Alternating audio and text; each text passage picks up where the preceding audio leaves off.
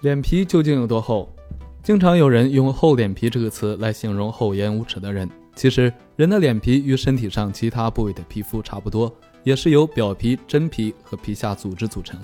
一般来说，表皮的厚度平均在零点一到零点三毫米之间，真皮的厚度大约在零点三到两毫米。因为皮下组织里面有脂肪堆积，所以胖人和瘦人之间的差别非常大。但即使把皮下脂肪也算进去，皮肤的厚度也只在一到四毫米之间。事实上，脸皮算是人体皮肤比较薄的部分。如果除去皮下脂肪，九个月婴儿的脸皮厚度约为零点零四毫米，十五岁时的脸皮厚度约为零点零七毫米，三十五岁时的脸皮厚度约为零点一毫米。